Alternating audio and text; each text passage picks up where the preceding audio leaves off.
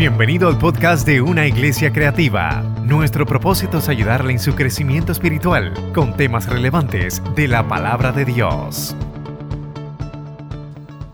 Al lado de mi oficina en casa, allá abajo hay un río. Y cuando llueve, ese río siempre se escucha.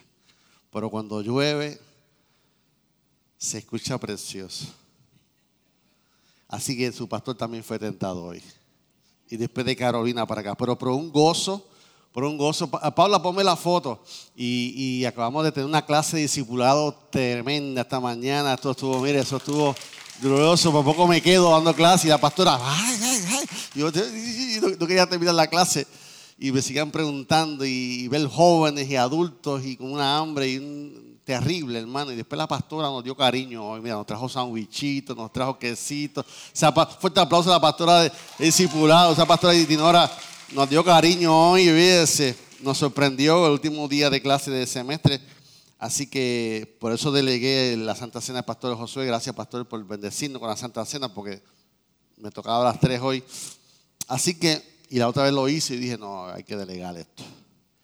Así que en enero, en enero viene un segundo grupo de ya hay como, como seis o siete más y vamos a seguir creciendo y, esos bautismos vienen por ahí, vamos a seguir haciendo lo que Dios nos pidió que hiciera, discípulos, discípulos. Amén. ¿Cuánto la pasaron bien el viernes? No, eso estuvo glorioso. Así que hoy, con el favor de Dios, suben las fotos del photobooth. Las del evento no, todavía no suben porque hay que editarlas. Pero ya, ya tengo la foto del photobooth, así que a tardecita yo tengo dos reuniones hoy. Eh, entre medio de ellas, pues ya subiré todas las fotos. Eh, así que de ahí las toma y las puede compartir. Así que estamos, estamos gozosos. Isaías capítulo 9, versículo 6 dice, porque un niño nos es nacido, hijo nos es dado, y el principado sobre su hombro y se llamará su nombre admirable, consejero, Dios fuerte, Padre eterno, príncipe de paz. Y se llamará su nombre admirable, consejero, Dios fuerte, Padre eterno, príncipe de paz. El mensaje de hoy lleva como título un hijo nos es dado. Padre, te damos gracias por este día maravilloso. Gracias porque tú como Dios de la creación cuidas a la creación, cuidas al planeta, los animales, la vegetación, nos cuidas a nosotros con este día de lluvia. Y hoy queremos decirte gracias, gracias por suplir el agua que tomamos, por suplir el agua que fortalece los vegetales, Hoy, Señor, más que nunca los sapos y las culebras te adoran por este día. En el nombre de Jesús. Amén. Sí, porque él piensa, él piensa, las lombrices las hizo Dios. Las lombrices. Hoy la adoración, hoy hay concierto en las lombrices. Los lagartos, toda esa gente, todos esos reptiles están con el rabo adorando a Dios.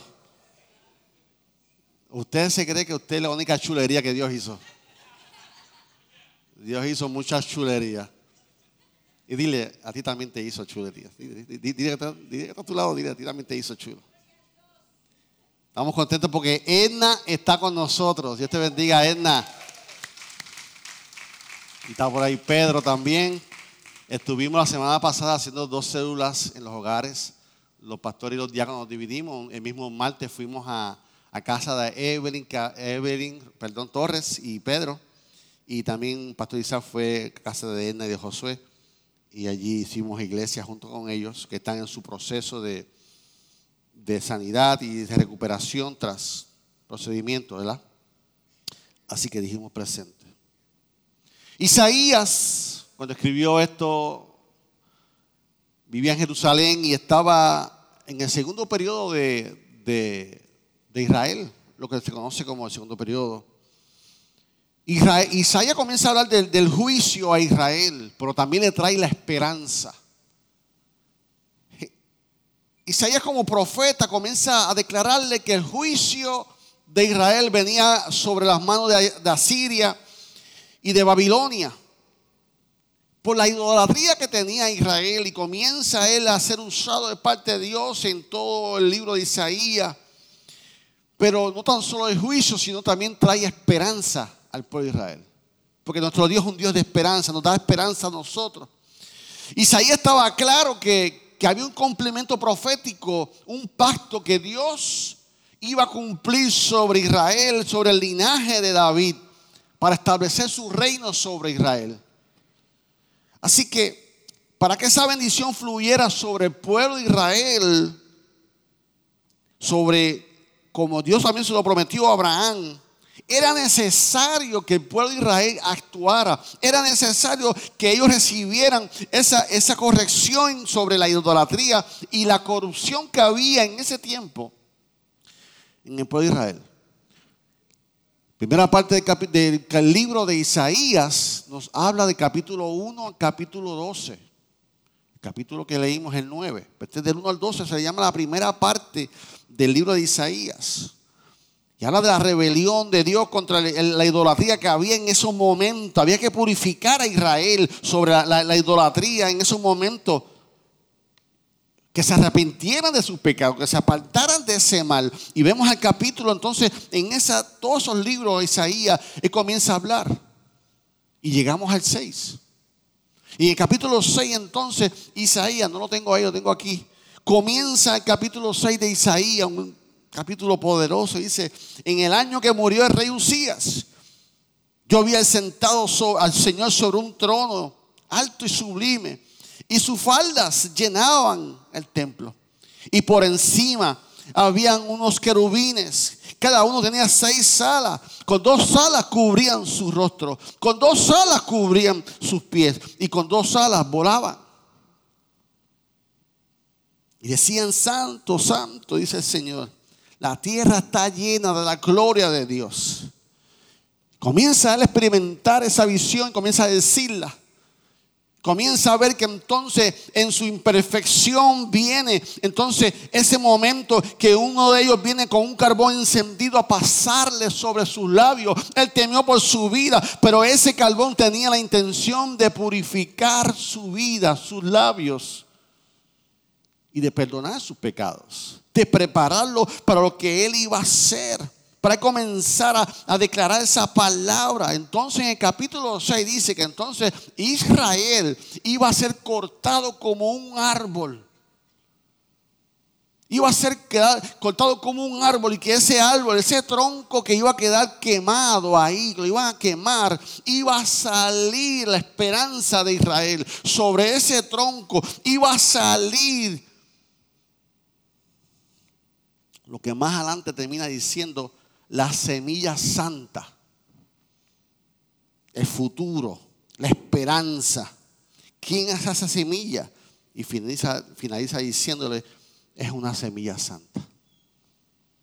Capítulo 7 de Isaías, entonces ya encontramos a Isaías con Acaz como rey.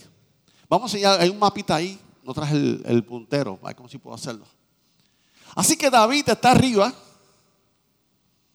esos son todos reyes. Y Acaz está aquí. Así que en el capítulo 7 de Isaías, estamos con Acaz y aquí está el profeta Isaías hablando en esos momentos. Para que usted tenga una idea, cuando David era rey, aproximadamente era en el año mil, era el año 1010 antes de Cristo. Cuando el profeta está hablando acá con Acaz, ya era el 732, 35 antes de Cristo. O sea, en otras palabras, aproximadamente de David a Acaz ya habían pasado 330 años.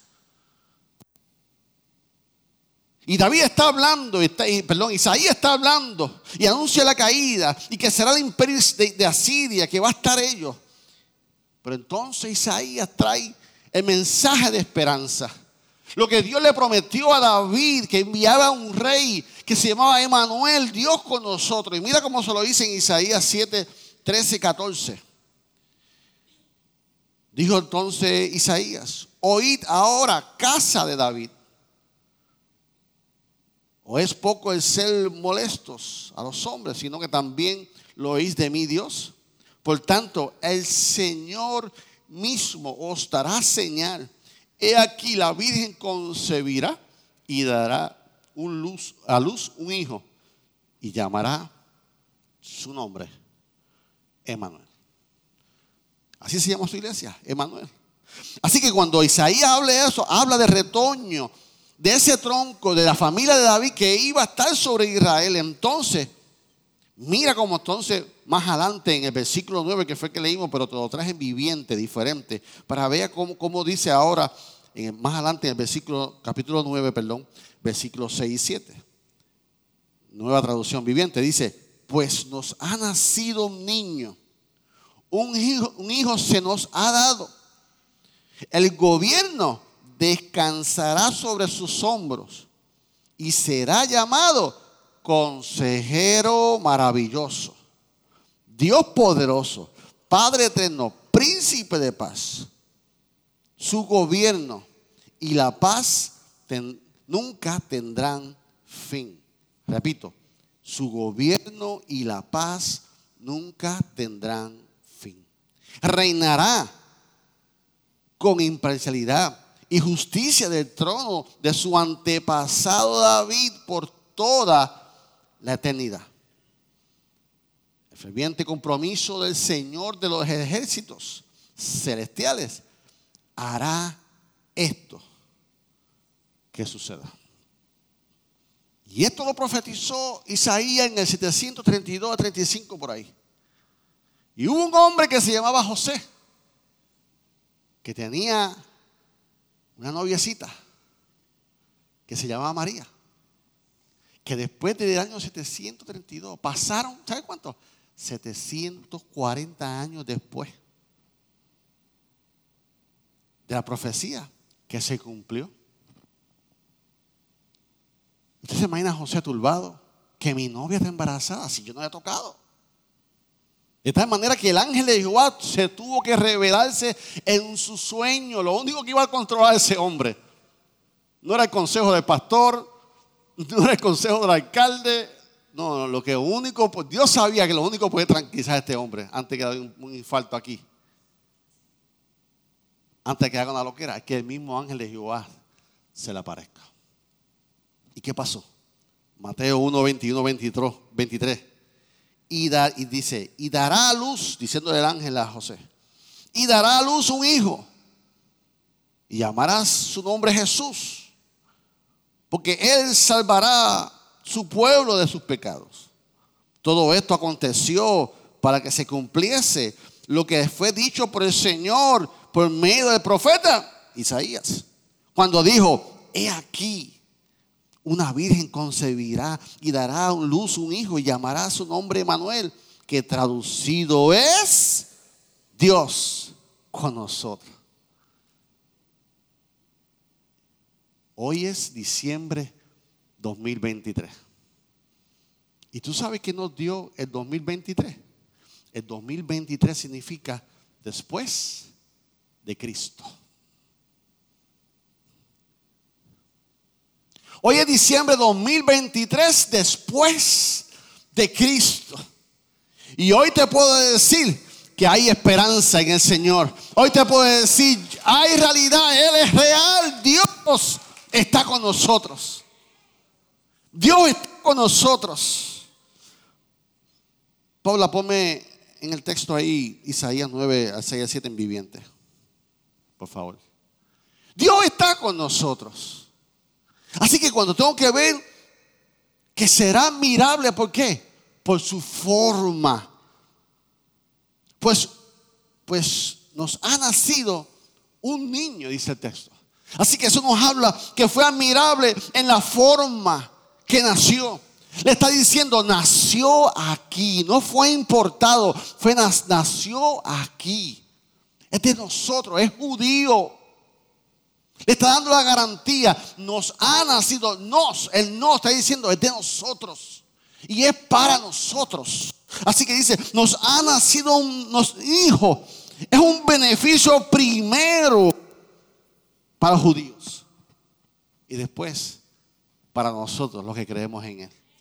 Porque a lo suyo vino, a su misión, y los suyos, su gente, no le recibieron. Para nosotros, los que creemos en Él, nos dio la potestad de ser que, hechos que, hijos de Dios. Así que nos ha nacido significa que Israel tiene un integrante dentro del pacto. Número dos, nos habla este texto, será consejero para reyes y para gobernantes y para principados con todo y también para nosotros con todos los humildes. El principado sobre sus hombros, dice Reina Valera. Eso, eso nos habla y se refiere a un sentido figurado de una túnica, de unos rangos del Mesías. Eso nos habla que en el tiempo de Mesías, de, Isaías, perdón, los líderes eran incompetentes para gobernar, pero que el Mesías iba a ser un buen gobernador. La esperanza para el pueblo. Israel. Que será un gobernante que va a tener todo el poder del cielo para gobernar la tierra ¿Para qué? Para proteger la tierra, para sostener la tierra, para colaborar con todos nosotros. En las versiones nuevas, y el comentarista David Brown lo pone así, será un consejero admirable. Y somos testigos que Jesús fue un excelente consejero. Jesús fue un, un excelente maestro enseñaba Jesús en su personalidad. Era, como dirían los argentinos, era una maravilla. Jesús era maravilloso. Él no necesita asesores. Él es un Dios único, es un Dios... se me fue. Omnisciente, todo lo sabe, todo lo conoce. Lutero dijo, mediante a su palabra, Jesús ha guiado a toda la comunidad siglos, con su palabra, con su consejo, con su verdad, con su esperanza. Así que como si fuera poco, ¿qué dice Isaías? Entonces dice que Dios es un Dios fuerte. En otras palabras, no es una fuerza de militar, no es, no es militar, sino que es espiritual. No necesita destrezas humanas ni sobrenaturales. Él es divino, es un guerrero divino, un héroe divino, es un Dios omnipotente que ninguno de los hijos de David iba a tener las cualidades que tenía Jesús. Yo me imagino al profeta Isaías diciendo todas estas frases. Y quizás en su humanidad dijo, será como un Dios. Me gustaría tener una máquina del tiempo ahí al profeta Isaías y llevarle la película de Passion mira, lo que tú profetizaste, aquí está todo. Tú ni te lo imaginabas lo que iba. Tú profetizaste, pero ahora yo vi todo. Yo vengo de 2023 y vengo a decirte que sí es un Dios de poder, que sí es un Dios real, que sí es un gobernante, que sí es sabio. Tú tienes razón en lo que estás diciendo. Pero Isaías está profetizando algo que Dios le dio, que posiblemente recibiendo esa palabra, declarándola, que será como un Dios, que será admirable, Dios fuerte. No tan solo se queda ahí, que yo le puedo decir, porque para el tiempo de Isaías, lo que era Jehová Dios, Jehová Dios, y que ahora yo le puedo decir, ahora es Trino, ahora es Dios Padre, ahora es Dios Hijo, ahora es Dios Espíritu Santo, Isaías. Pero eso no se le fue revelado, a nosotros sí, somos testigos de ese poder. No solamente fue un Dios fuerte, sino que era un Padre eterno. Hablando de una relación de intimidad fiel a nosotros, un Padre por la eternidad, simplemente Padre, Padre de todos nosotros, Padre en la obra, Padre en el oficio. Un corazón de Padre en la ternura, en la fidelidad y en la sabiduría. Y termina Isaías ese versículo y le dice, príncipe de paz. Eso significa que iba a ser un, gobierno feliz. Eso significa que iba a haber una verdadera prosperidad. Eso significa que en el, en el hebreo chalón, uno de los términos es ausencia de guerra. Ausencia de guerra. Para el hebreo el shalom era ausencia de guerra. Pero entonces el shalom para nosotros no solamente significa ausencia de guerra, sino que es un bienestar rico de armonía, positivo. Que, que mismo, el primero que anhelaba paz para Israel, ¿quién era? El profeta. El profeta anhelaba la paz para Israel. Y está diciendo esas palabras, será príncipe de paz, traerá y mantendrá la época de la paz milenial. Príncipe de paz. Así que no podemos eh, eh, olvidar la tristeza que había en Israel en esos momentos por todos esos conflictos. Y entender que el Emanuel iba a remediar todos esos males con la profecía para el pueblo de Israel. Y ese es lo que significaba. Ese texto es lo que significaba, lo que le dije, para el pueblo de Israel. Ahora, ¿qué debe significar para nosotros la Navidad? ¿Por qué nosotros tenemos que, vamos a celebrar la Navidad? ¿Qué nos enseñaron nuestros padres, nuestros pastores? Que nos divertimos en los tapones de Plaza Las Américas, Plaza Carolina, el tráfico, la presión en la calle, Walmart lleno, todo lleno. ¿Qué debe significar para nosotros la Navidad? Yo quiero que usted ahora entienda esto. Lo primero que debe significar para usted y para mí como cristiano como cristiano es que la Navidad nos refleja, nos recuerda que Dios es un Dios de pacto. Que Dios es un Dios de pacto. La Navidad debe acordar, yo quiero que tú agregues esto en tu lista de qué es la Navidad para ti. Y tú tienes que agregar que Dios, la Navidad me recuerda a mí que Dios es un Dios de pacto. ¿Por qué? Porque la Navidad se celebra el cumplimiento de un pacto. En la Navidad se celebra uno de los pactos y Dios hizo pacto y Dios hace pacto con nosotros. Dios hizo pacto con Noé. Por eso sale el arco iris. El arco sale por el pacto.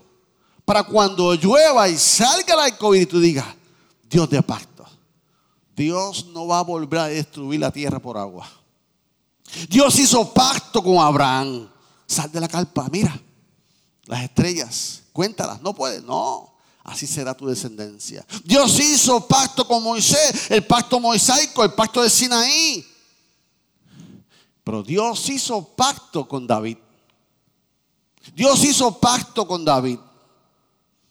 Aquí se encuentra David. Ah, el templo, tenemos aire acondicionado, un arbolito de Navidad. La batería está ahí. Está el rey David contemplando las luces, las cambiamos, hay que poner las nuevas, hay que cambiar el foco, pero estamos aquí. Tenemos aire. Este es mi templo, este, este, este eh, aquí vive el rey David. Pero la presencia de Dios, el arca del pacto, la metimos en la caseta de Royal Ranger en la parte de afuera. No, no.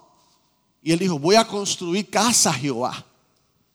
Voy a construir casa Jehová. Y va donde el profeta Natán, le dice sus intenciones y le hace ese discurso. Y el profeta Natán en su humanidad vio el buen sentido. Oh, eso está bueno, dale. Lo aprobó.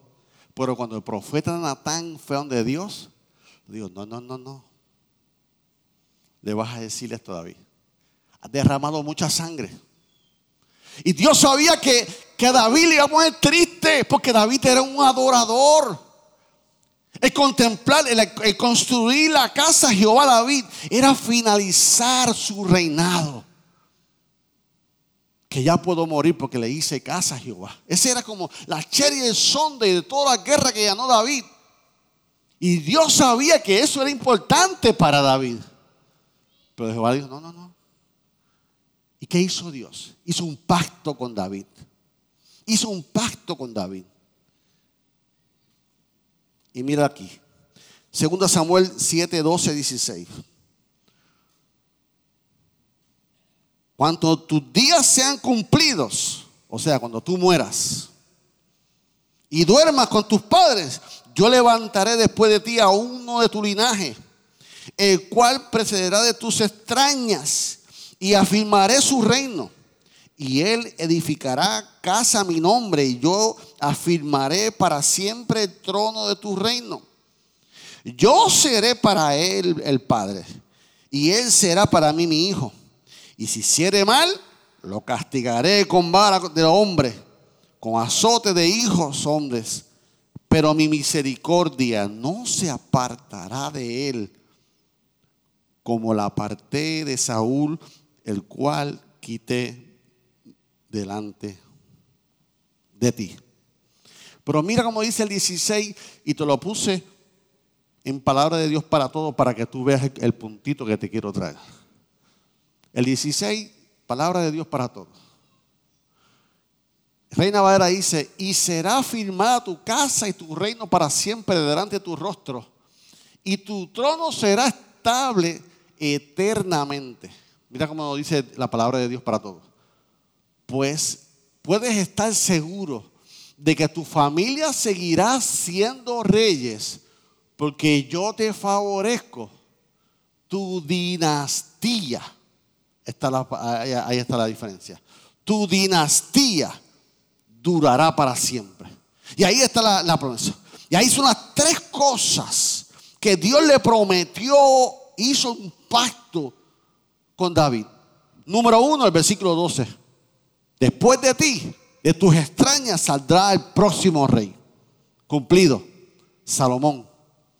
Número dos, él va a construir el templo Cumplido. Número dos. Número uno, número dos. Y número tres. Tu casa. Se refiriéndose al original. Tu dinastía será para siempre. Por eso en Jericó había un ciego. Y dijo, ¿quién anda por ahí? Oh, ese es Jesús de Nazaret. ¿Y qué hizo el ciego? Hijo de David, hijo de David, ten misericordia de mí. ¿Qué tú quieres que haga? Que sea sano.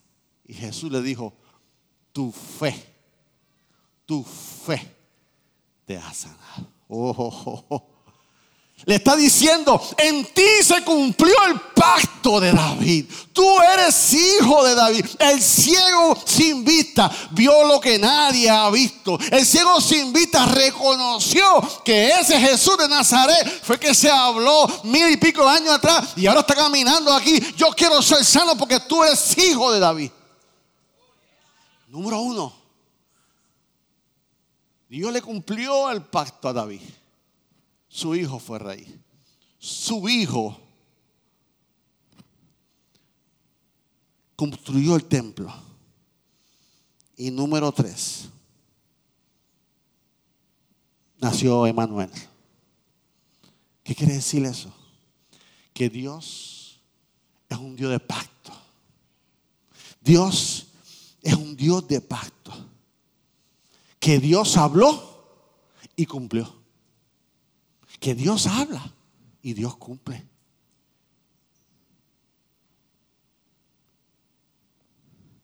Que tú sirves a un Dios de pacto. Que yo sirvo a un Dios de pacto. Pastor, es que Dios me habló y no se ha cumplido. Dos cosas. No es el tiempo de Dios todavía. O número dos, Dios no habló. Fue el hombre. Porque el mismo Natán le confirmó a David, el profeta, sí, sí, sí, vamos a construir. Y David, uh tengo la bendición del profeta. Pero el profeta se equivocó. Que el pastor te dé un consejo. Pero escucha la voz de Dios. Que el diácono te dé un consejo. Pero escucha la voz de Dios. Espera en Dios. Que el profeta te dé una palabra. Espera en Dios. Porque la última palabra la tiene Dios. Si Dios habló, Dios va a cumplir. Dios es un Dios de pacto. ¿Cuántos lo creen? Así sí que cuando yo celebro la Navidad, ¿por qué tú celebras la Navidad? Porque me acuerda que mi Dios es un Dios de pacto. Que cuando Jesús nació, se estaba conmemorando, realizando un pacto que le hizo a David. Número dos, cuando yo celebro, me da una garantía. Yo estoy garantizado de qué? De Manuel, que Dios siempre va a estar conmigo. Yo estoy celebrando que tengo una garantía ahora que Dios siempre va a estar conmigo. Tengo a Emanuel en mi vida. No importa lo que yo esté pasando. Dios jamás me va a abandonar. Dios jamás me va a abandonar. Emanuel, Dios con nosotros. Él es omnipresente. Va a estar contigo en todas circunstancias. No importa si te dejó el esposo, si te dejó la esposa, si te dejó el nieto, el hijo, si el jefe te votó, no importa la circunstancia, Dios no te va a abandonar. Experiencias negativas que marcan mi vida. Que después entendemos que todo el mundo nos deja, que todo el mundo nos falla, que todo el mundo nos, dice que sí, nos dice que no. Pues ¿sabes qué? La Navidad me da una garantía de que yo no estoy solo. De que Dios no me va a abandonar. Que Dios es el Dios Emanuel. Va a estar conmigo. No importa en el lugar donde yo esté. No importa las circunstancias que yo esté. No importa cómo yo me sienta. Dios está conmigo. Y por eso cuando yo celebro la, Navidad, número uno, yo celebro que Dios es un Dios de pacto. Número dos, yo celebro que tengo garantía que Dios vita en mí y siempre estará conmigo. Y ahora vivo garantizado.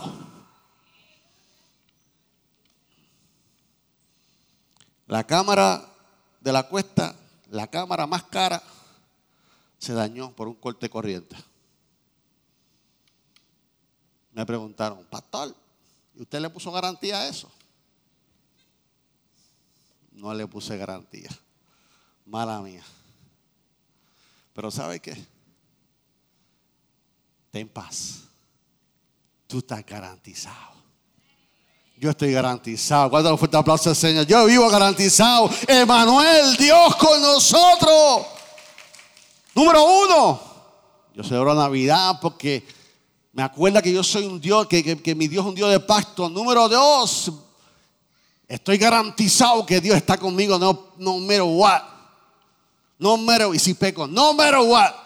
Nada me va a separar del amor de Cristo. Nada. Número tres, Dios la Navidad ahora. Entiendo que ahora en mi vida tengo un consejero que es admirable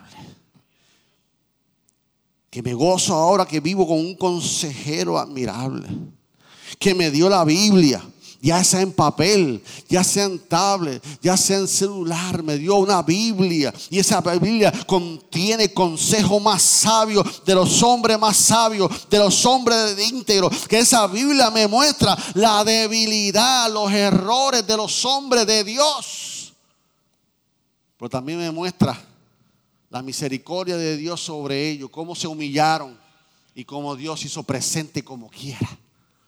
Así que yo vivo con, con, un consejero y ese consejero me va a mostrar al Dios de la moral. Ay, pastor, yo estoy orando por ese hombre. Está casado, pero él se va a divorciar. Yo lo sentí así en mi espíritu.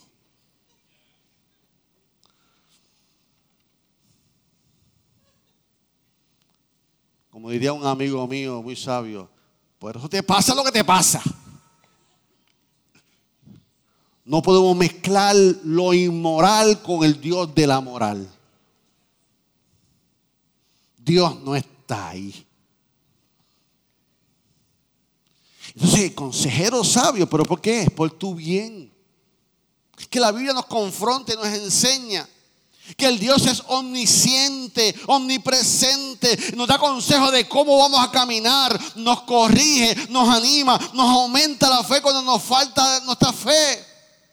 que desde la antigüedad fue admirado por su consejería, por sus enseñanzas, por su revelación, por su poder para nosotros. ¿Por qué yo celebro Navidad? Ahora, ¿cómo yo celebro Navidad? O después de hoy salgo de aquí con otra motivación para celebrar la Navidad. Número uno.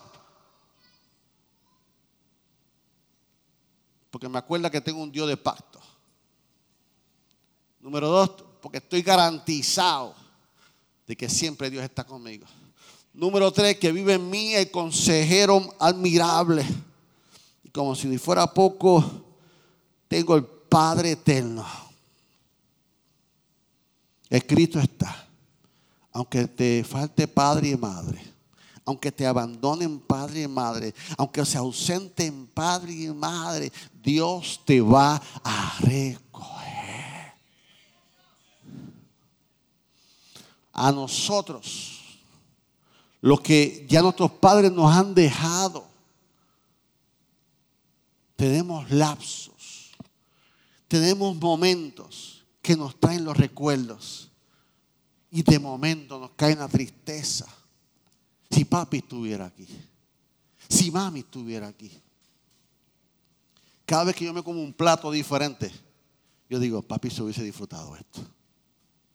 Y eso es lindo. Y eso es honra. Es recordar las virtudes de nuestros padres. Pero en esos momentos tenemos que decirle, Padre, gracias por recogerme. Gracias por llenar ese vacío. Gracias por entender que aunque padre y madre nos dejaran, tú nos vas a recoger. Mira lo que Dios le promete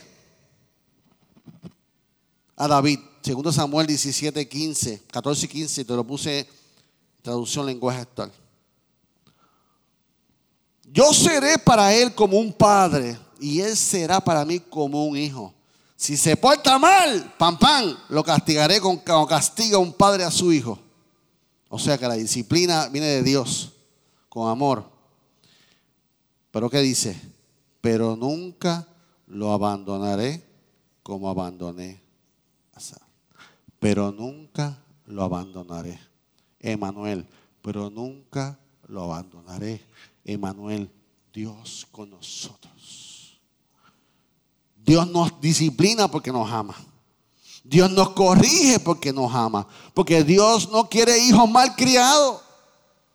Mal criados. Dos palabras. Así que Dios es un padre que no abandona a sus hijos, que no abandona a su hijo. Y yo quiero decirte, hija que estás aquí, hijo que estás aquí, Dios no te va a abandonar. Dios no te va a abandonar. No importa, pero Dios no te va. Así que cuando yo celebro la Navidad ahora, tengo una conciencia que Dios es un Dios de pacto. Tengo una conciencia ahora que estoy garantizado porque Dios está con nosotros. Tengo un Dios admirable, consejero. Tengo un Padre eterno. Y lo último, tengo un príncipe de paz. Cuando usted y yo tenemos un dolor de cabeza. Cuando usted y yo, cuando trabajo mucho algunos días, Llego a casa espatillado.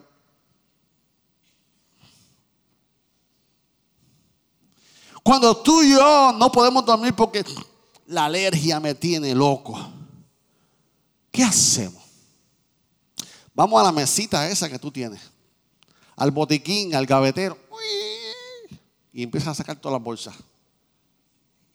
Mírala aquí. Y saca la pastilla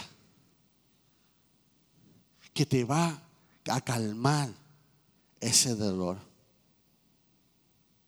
Cuando yo estoy turbado, cuando yo tengo ansiedad, yo tengo que ir a la gavetita, a la gavetita, que es la fuente de la paz, que mi príncipe de paz. Yo tengo que ir al, a la príncipe de paz a buscar mi shalom a buscar mi paz, a buscar mi bienestar. Es Jesús, iglesia. Es Jesús el príncipe de paz. Cuando te sientas intranquilo, acércate a la esquina con Jesús. Cuando te sientes impaciente, acércate a la esquina con Jesús. Cuando estés triste, acércate a la esquina con Jesús. Cuando estés solo, acércate a Cristo Jesús.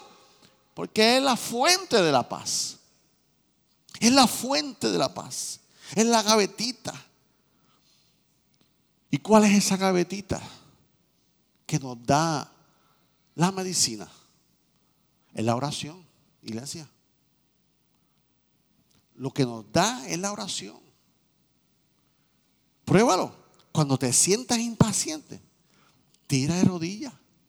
Cuando te sientes impaciente, pon tu música de oración. Comienza a adorarle, aunque no lo sienta, aunque no lo entienda, comienza a adorarle para que tú entiendas que la fuente de la paz se llama Cristo. Que en todo tiempo está presente. No importa si tu circunstancia, cómo te sientas. Que tú puedas comenzar a orar, Señor, yo cancelo a toda falta de paz en mi vida.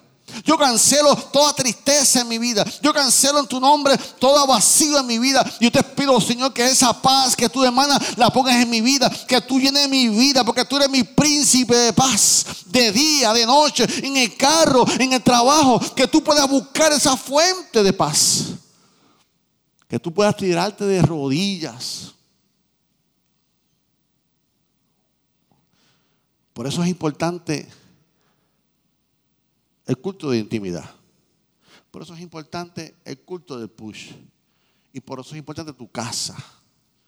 Que tú puedas venir a la iglesia donde todos oramos. Donde yo le decía a discipulado hoy que por favor cuando tú vengas y ves ese silencio, esa musiquita, tú saludes bajito. Habla más afuera. Habla más afuera. No te sientes a hablar con nadie en el culto de oración. Porque Él también vino a orar. Porque tú viniste a orar. Aprovecha ese momento que la iglesia te da, que Revolution está allá, que Royal Ranger está allá, estás solo. Con quietud, junto a un hermano a mi lado, que vino a lo mismo. Al príncipe de paz. Vino al Emanuel. Vino a qué? Al Dios de pacto. Vino a celebrar que su Navidad. Adoración, por favor.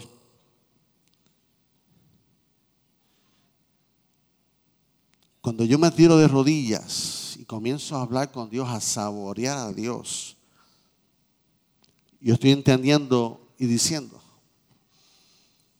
que la Navidad no es solamente comer lechón, arroz con andule y, y maví. Eso no pega ahí, ¿la?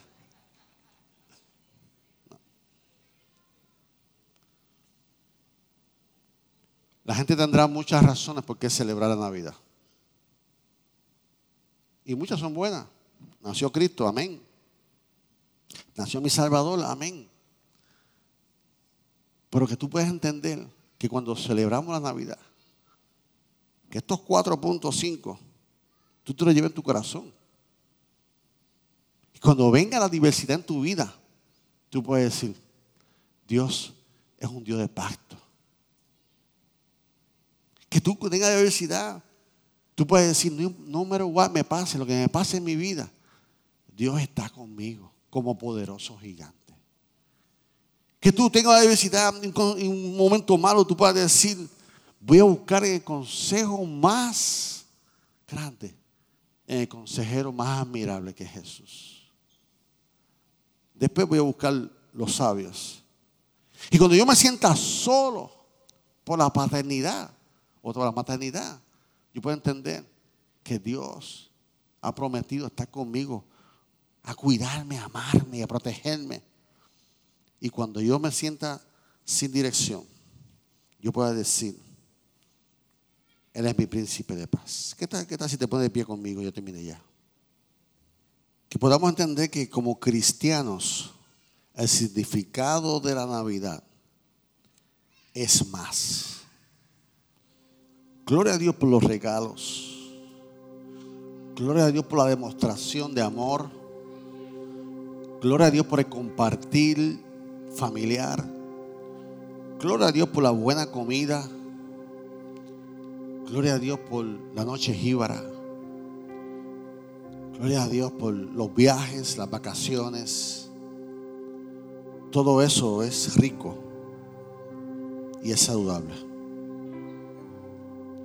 Pero Navidad debe ser para nosotros un significado diferente. Que tú puedas en tu corazón internalizar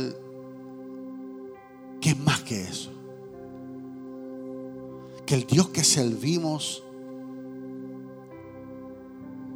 tuvo todo fríamente calculado. Que el pecado un día llegó y arruinó todo. Y como dijo una vez, Dios contraatacó ese reino. El primer Star Wars lo hizo Dios. Él contraatacó. Hizo un plan magistral. Un plan que nadie lo vio venir. Porque lo veían ya. Y lo vemos en la historia, en linaje, cómo el Señor iba cuadrando todo. En todo en su tiempo. Y hoy, 2023,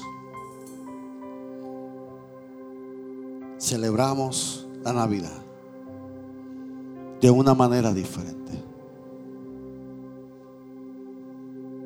Yo celebro Navidad porque la Navidad me acuerda que Dios es un Dios de pacto. De la misma manera que cuidó a Israel, de la misma manera que prometió a Israel y a David, lo hace conmigo y contigo.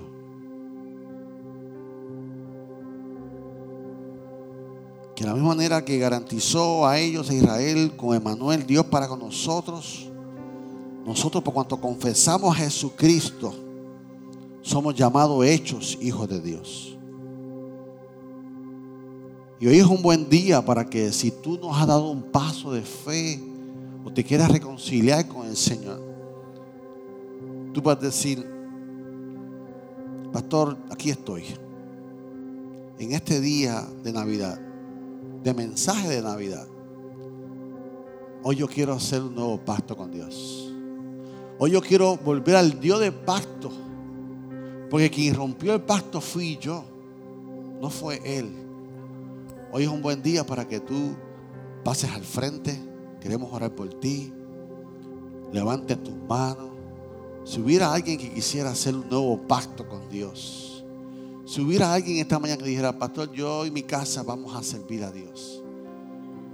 Mientras cantamos esta alabanza, si alguien necesita la oración, si alguien necesita que el consejero admirable se manifieste en su vida, si el príncipe de paz necesita oración, la libertad está abierta mientras cantamos esta alabanza al Señor. Gracias por escuchar nuestro podcast. Para conectarse con nosotros, siga nuestra página web, unaiglesiacreativa.com o en Facebook, Una Iglesia Creativa, donde hay un lugar para cada miembro de su familia.